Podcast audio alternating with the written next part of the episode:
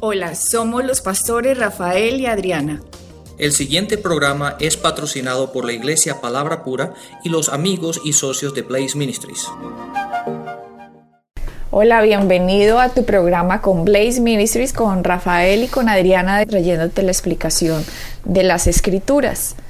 Eh, te queremos recordar, como siempre, nuestra página web www.blazeministries.net donde vas a poder encontrar todos los programas radiales que han salido hasta el día de hoy. Ya nos pusimos a la tarea y ya tienen todos los nombres, eh, los programas, así que cuando vayas a la página web ya puedes encontrarlos por los temas, con los títulos de los programas pero te recomendamos que si no has escuchado los programas desde el principio, los escuches desde el principio, porque si te vas a temas al final como sanidad o prosperidad o el perdón o cosas así, sin entender los temas que comentamos al principio, el significado de la sangre del cuerpo de Cristo cuando Él hizo su sacrificio, cuando estuvo aquí en la tierra, entonces va a ser bien complicado que puedas poner fe en lo que Cristo hizo sin entender lo que explicamos. sí, Adriana, déjame interrumpirte. Lo que pasa muchas veces es que la gente le atraen ciertos títulos le atraen ciertos temas porque son más interesantes o, tienen o, tienen el cliché que la gente generalmente oye todo el tiempo y entonces se interesan en esos temas pero lo que pasa es que no tienen los fundamentos necesarios para poder entender y aplicar esos principios que vienen luego. Entonces por eso nosotros les eh, enfatizamos tanto a la gente que siempre vayan desde un principio y vayan vayan estableciendo ciertos principios y ciertas creencias y vayan estableciendo esos fundamentos que son tan importantes para que puedan construir su vida como debe ser. Mucha gente diariamente, que la gente solamente va a conferencias donde hay temas que sí, que son chéveres, interesantes, pero que realmente no los entienden y realmente no los pueden aplicar en su vida diaria. ¿Por qué? Porque no tienen los fundamentos, no tienen sus cimientos bien establecidos en las creencias, en las verdades, en los principios básicos de lo que es la cristiandad. Por lo tanto, aquello que suena tan interesante y tan importante y tan chévere, realmente no lo pueden utilizar y no saben cómo hacerlo. Entonces realmente es como aire caliente, ¿verdad? Chévere, chévere, pero al final no tienen nada. Y eso es lo que pasa. Por eso, como tú dices, es tan importante que la gente empiece desde un principio. Sí, porque Rafael, en el principio tocamos temas como la justicia de Dios, que fuimos hechos la justicia de Dios. Ahora, si un cristiano no entiende qué significa eso, al momento de orar por su sanidad, como no tiene ya preestablecido en su vida que la justicia de Dios, siempre va a tener la duda de, no, pero ya de pronto Dios no me quiere sanar porque yo me he portado mal o me está castigando, cuando no hay temas bases ya establecidos en una persona de qué significa haber nacido de nuevo y recibir a Jesucristo y lo que le es regalado cuando cree en Cristo, si no entiende eso, ya después no va a entender cómo recibir las promesas. Claro, y el problema, Adriana, es que Sí, la, la, prosperidad está ahí, la sanidad está ahí, el bienestar está ahí, todo, todas las promesas que Dios, pero como tú dices, si tú no sabes quién eres en Cristo, todo está bien mientras que todo vaya bien, pero cuando te encuentras en dificultades y tienes, tienes aflicciones o tienes fricciones que vienen en contra de tu vida, ahí es cuando realmente necesitas saber quién eres tú para que puedas obtener esas promesas. Y al no reconocer o no saber quién eres tú en esos momentos tan críticos de la vida, es cuando la gente se cae y se derrumba. Exacto, Rafael, cuando hemos enseñado la cruz, que se supone que debe ser la base, o sea, es que como tú me decías cuando viajábamos a países en Latinoamérica, o incluso aquí en ciudades en Estados Unidos, que yo te decía, Rafael, la gente no sabe qué significa la cruz. Yo te lo decía como, como con urgencia y tú me decías, pero Adriana, esa es la base de un cristiano, ¿cómo me vas a decir que no entienden eso? Yo te decía, Rafael, no entienden qué significa la sangre, no entienden por qué Cristo se dejó hacer todo eso. Entonces, si la gente no entiende eso, Rafael, no podemos hablar temas de fe, no podemos ir más allá sin antes que la gente entienda esto y para ti eso era como más allá de tu de la lógica, porque te decías cómo alguien se va a denominar cristiano y no entiende eso. Y yo te decía, pues no lo entienden. Claro, porque esa es la base. Sin, sin esa base no hay nada, no hay nada que puedas construir. Es, como el pasaje ese que encontramos en la Biblia, que tú, que, que, cuando Jesús estaba explicando que cómo vas a construir una casa en la arena, no puedes. Porque cuando vengan las aguas, cuando vengan las lluvias, cuando venga el viento, cuando vengan lo que nos enfrentamos en la vida diaria, todo aquello que construyas se va a venir abajo. Entonces, en la vida del cristiano es tan importante las bases, el saber quiénes somos, el saber lo que significa la vida eterna, el saber qué significa el ser nacido de nuevo, el saber qué significa lo que Jesucristo hizo en la cruz, el saber que nosotros somos justicia en Él. Sin esos principios tan básicos, todo el resto que aprendamos realmente no lo podemos experimentar y vivir en nuestras vidas. ¿Por qué? Porque la vida nos va a traer dificultades, nos va a traer aflicciones, nos va a traer ah, problemas que nos tenemos que enfrentar. Y si no tenemos esas bases sólidas, va a llegar un momento en que al no saber quiénes somos en Cristo, todo aquello que hemos aprendido no sirve de nada. Y como te digo, mucha gente eh, gente personalmente, yo los conozco, me han dicho, yo no tenía ni idea, o sea, esas personas han estado en iglesias, se autodenominan cristianos y cuando les enseñé, por ejemplo, la cruz en una conferencia en un sitio, me decían al final, ¿sabe que yo estaba enojado con Dios? Y yo le decía, ¿por qué? Me decía, porque como Dios no hizo nada cuando estaban crucificando a Cristo, ¿cómo no había defendido a su hijo? Y yo decía, Dios mío, esa es la base de la cristiandad que Dios envió a, Cristo, Cristo aceptó hacer lo que iba a hacer con por el amor que le tenían al hombre de que se pudiera pagar lo que el primer Adán había hecho. Pero la gente no lo entendía, se los explico y cuando lo explicamos tú y yo dicen, no puede ser. Claro, el propósito de Jesucristo venir a la tierra fue para ir a la cruz.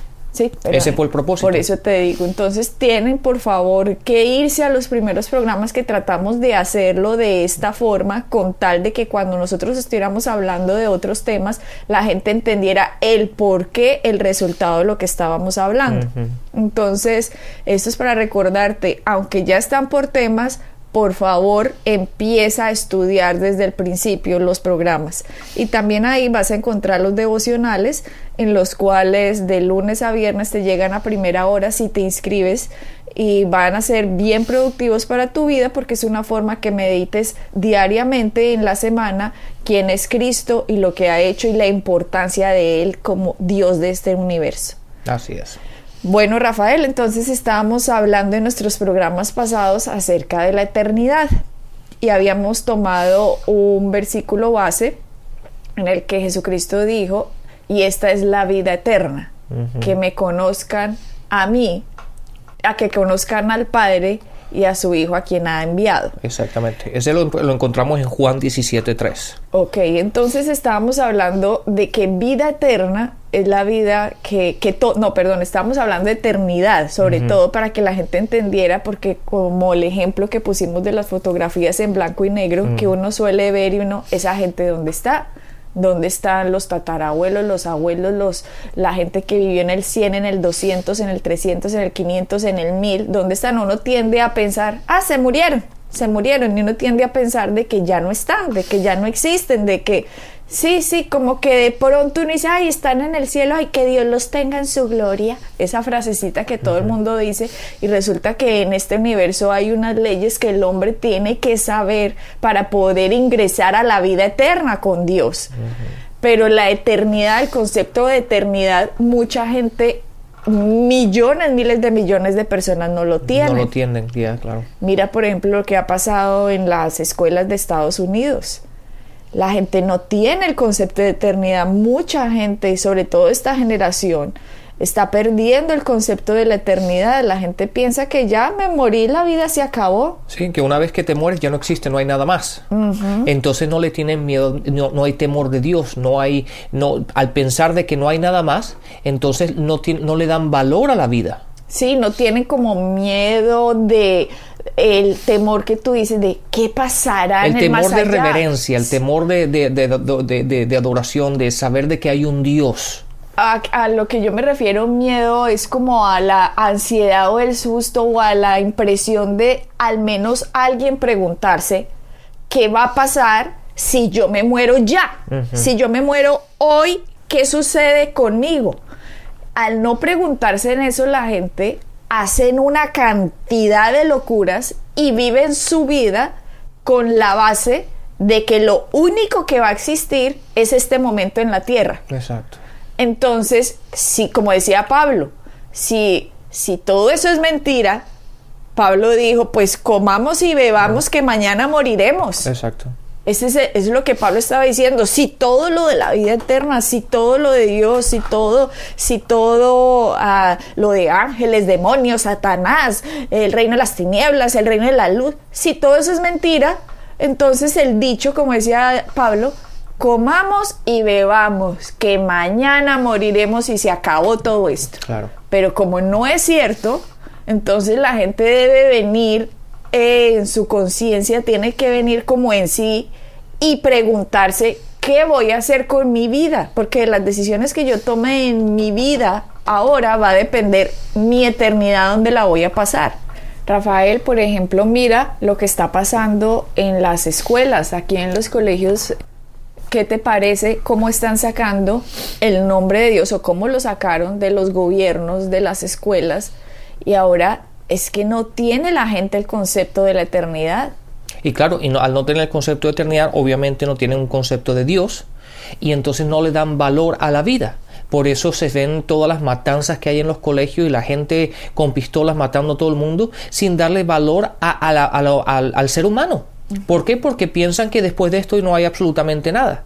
Y no, le, no, hay temor de Dios, no hay, de los, no hay los principios de Dios, no hay principios bíblicos, no hay absolutamente nada.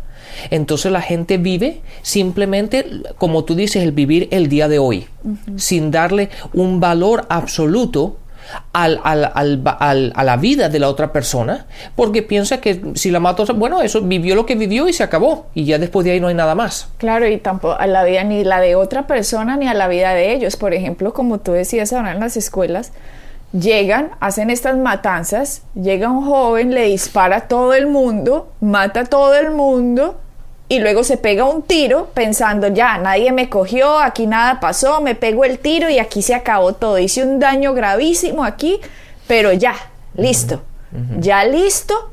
Eso es lo que pasa cuando la gente no tiene el concepto de eternidad, cuando no tienen ni se han hecho la pregunta, ¿qué pasará cuando yo me muera? ¿Será que me quede, será que se acabó todo? ¿Será que es verdad lo que Dios dice? Es verdad, pero ¿cómo la gente va a saber si es verdad o no es verdad si ni siquiera eh, ya permiten que en las escuelas hablen al respecto? Entonces, en las familias, los padres de familia tienen que estar muy pendientes de cuáles las creencias de que están formando sus hijos, porque dependiendo de las creencias que formen sus hijos va a ser el comportamiento de ellos, como este muchacho que te decía que mató a todos estos niños en estas escuelas, a todos estos jóvenes, y después se pega un tiro porque piensa, nada va a pasar después de que yo me pegue el tiro, se acabó todo y listo. ¿Por qué? Porque no tienen el concepto de que yo soy un ser eterno. Claro. Y por lo tanto, mi eternidad va a depender de las decisiones que yo tome mientras esté en la tierra. Exacto. Date cuenta que Dios es espíritu y Dios es eterno. Y nosotros hemos sido creados en su semejanza. Date cuenta lo que es en Génesis 1.26. Dice, entonces dijo Dios, hagamos al hombre a nuestra imagen conforme a nuestra semejanza.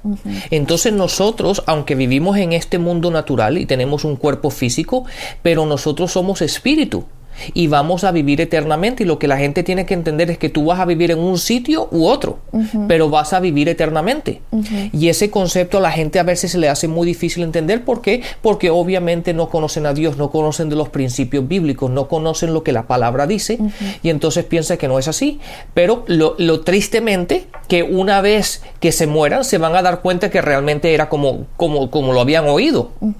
Y nosotros somos espíritu y vamos a tener que vivir de un, de un sitio u otro. O sea, vamos a estar o con Dios en la eternidad, en la vida eterna en el cielo, o vamos a estar en la eternidad, pero en muerte eterna en el infierno. Pero vamos a estar conscientes de todo eso, apenas nuestro cuerpo, apenas nuestro espíritu salga de nuestro cuerpo, es cuando de una u otro sitio nos vamos a ir, pero usted va a seguir viviendo eternamente, miles de años, millones de años, siempre, siempre va a vivir.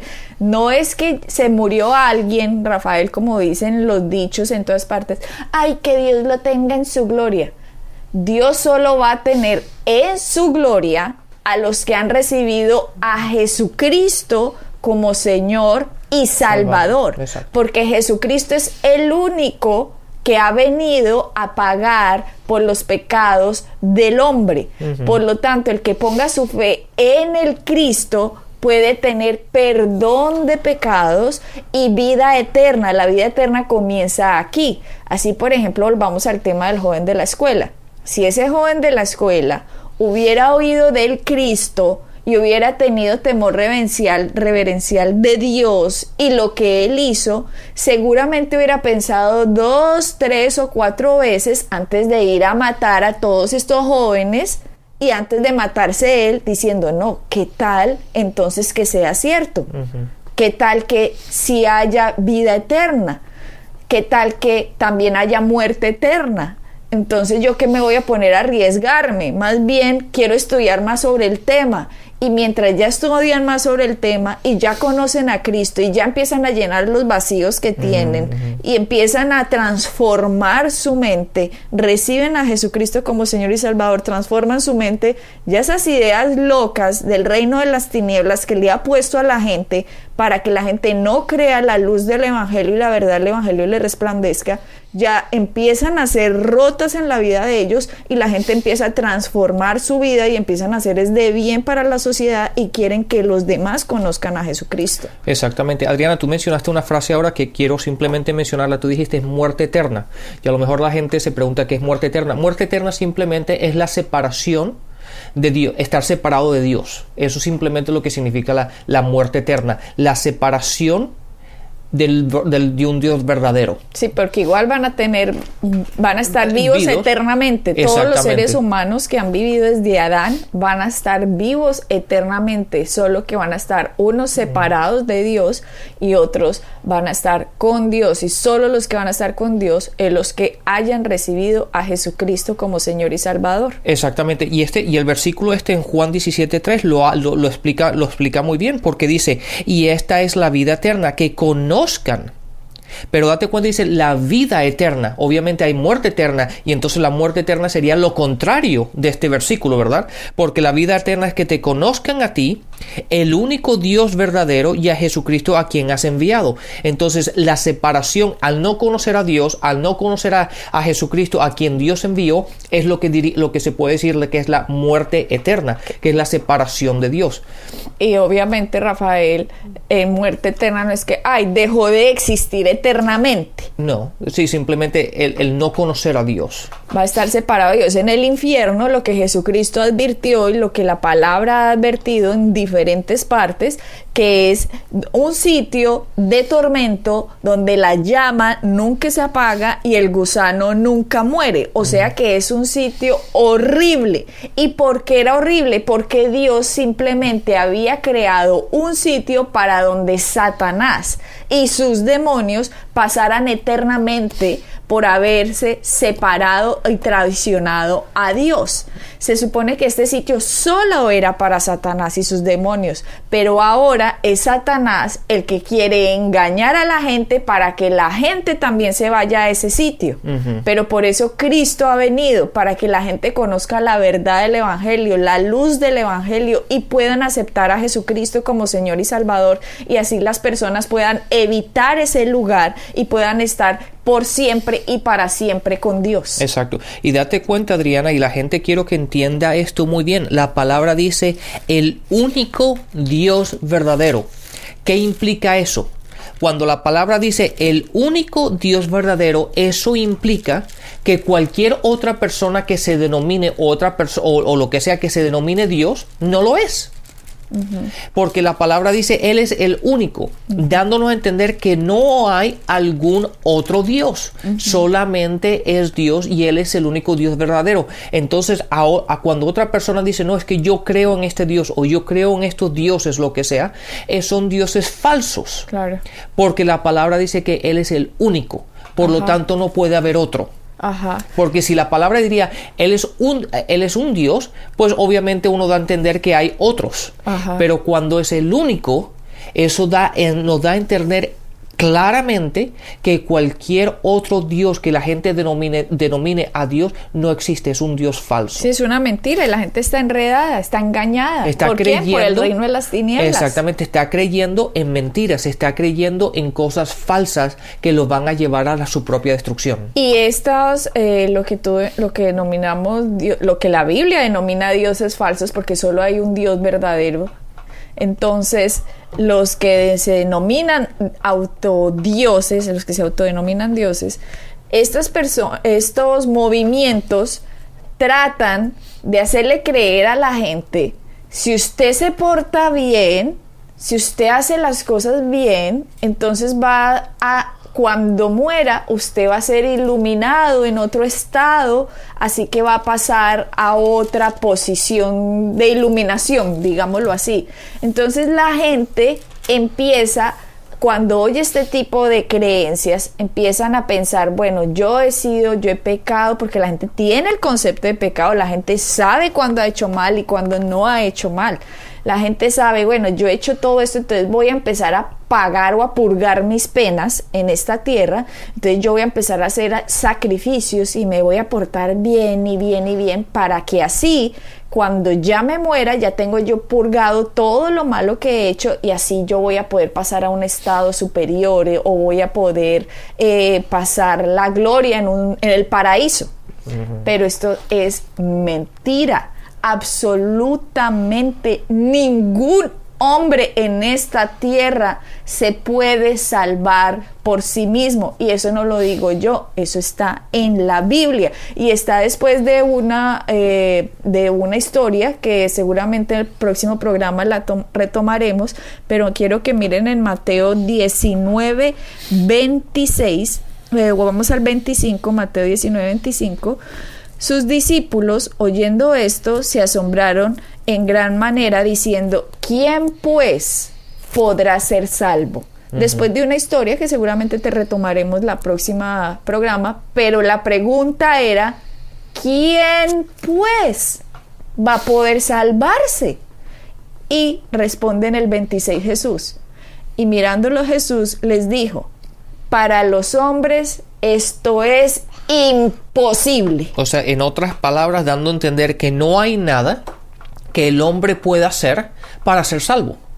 No hay obra, no hay, no hay cosa que yo pueda hacer para yo poderme, para yo poder comprar o conseguir ¿verdad? Mi propia salvación. No hay forma. Y eso es lo que la gente no le cuesta meterse en la cabeza. ¿Por qué? Porque la gente está acostumbrada a trabajar, a las obras, está acostumbrada a hacer cosas para obtener el favor de Dios, para ganarse a Dios, para ganarse la salvación, para, para como dicen muchas religiones, si yo hago esto y esto en mi próxima vida, y eso es todo falso. Eso no llega a nada.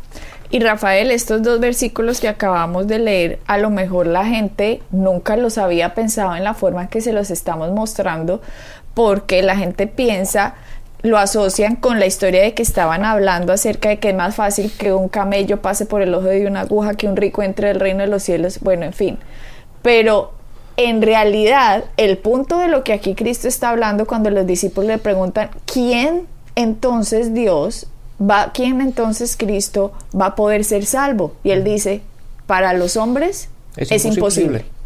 Esta es la respuesta que dio Dios en la tierra cuando los hombres le preguntaron, ¿qué puede hacer cualquier humano, sea de África, Europa, Asia, América, Australia, de donde sea? ¿Qué puede hacer cualquier persona que uno ve en la calle entre los miles de millones que hay en el mundo? ¿Qué puede esa persona hacer para ser salva, Cristo? Y la respuesta es, para los hombres es imposible. O sea, básicamente no es nada. Y sabes, Adriana, yo esto, aunque lo he comentado en, en, en, programas anteriores, a mí me afectó, o sea, me afectó, o este, este parecer a mí también me costó a veces un poco de entender. ¿Por qué? Porque uno viene de, de una cultura en la cual, o de, la manera como yo crecí, lo puedo decir así, de que todo lo que yo tengo, todo lo que yo he obtenido en la vida, de todas las, cosas que he, he tenido, las he tenido que trabajar por ellas. Entonces cuando entramos a conocer a Dios y entramos en la cristiandad y empezamos a conocer a Dios, pensamos que de la manera como podemos obtener todas esas cosas con Dios y podemos obtener el favor de Dios y podemos obtener la, salvación y podemos obtener todo esto, es de la misma forma por medio de nuestras obras. Hasta que un día esto, este, estos versículos, lo que estamos hablando, se hizo realidad en nuestras vidas y nos damos cuenta de que no hay absolutamente nada de que nosotros podamos hacer, porque para el hombre es imposible. Y, pero ese concepto nos cuesta, es por eso que es tan importante lo que habla Romanos 12, versículo 1 y 2, el renovar nuestra mente. ¿Verdad? ¿Por qué? Porque no hay obra alguna, no hay absolutamente nada que podamos hacer. Para los hombres esto es imposible. Esa es la respuesta que Dios le está diciendo a cualquier ser humano que se le acerque y le pregunte, Dios, ¿qué puedo hacer yo para poder salvarme. Entonces podría ser, ok, si usted se quiere salvar, sea perfecto. Ah, no, no, Dios, es que yo ya no he podido ser perfecto porque es que yo desde pequeño he hecho algunas cositas. Entonces, ¿qué otra cosa puedo hacer para poder salvarme? Ah, entonces es imposible. Claro. Imposible, sí, es imposible que te salves. Pero Dios, y si me porto un poquito mejor, ¿no será que pronto me dejas allá entrar con San Pedro allá? No, imposible. Es imposible. Entonces, ¿qué hay que hacer? Entonces Jesucristo dice, para los hombres esto es imposible, mas para Dios todo es posible. Entonces, fue Dios el que encontró la forma de cómo salvar al hombre. Él fue el que la encontró. No es el hombre, no son sus acciones, no son sus obras de caridad, no es cuánta plata ha dado para que construyan iglesias y para los huérfanos en el mundo y para los niños hambrientos y los viejitos y los animales y no, no es eso, aunque suena muy lindo, aunque suena muy piadoso, muy chévere, pero Dios nos ha dicho que para el hombre es imposible salvarse. Solo para Dios es posible.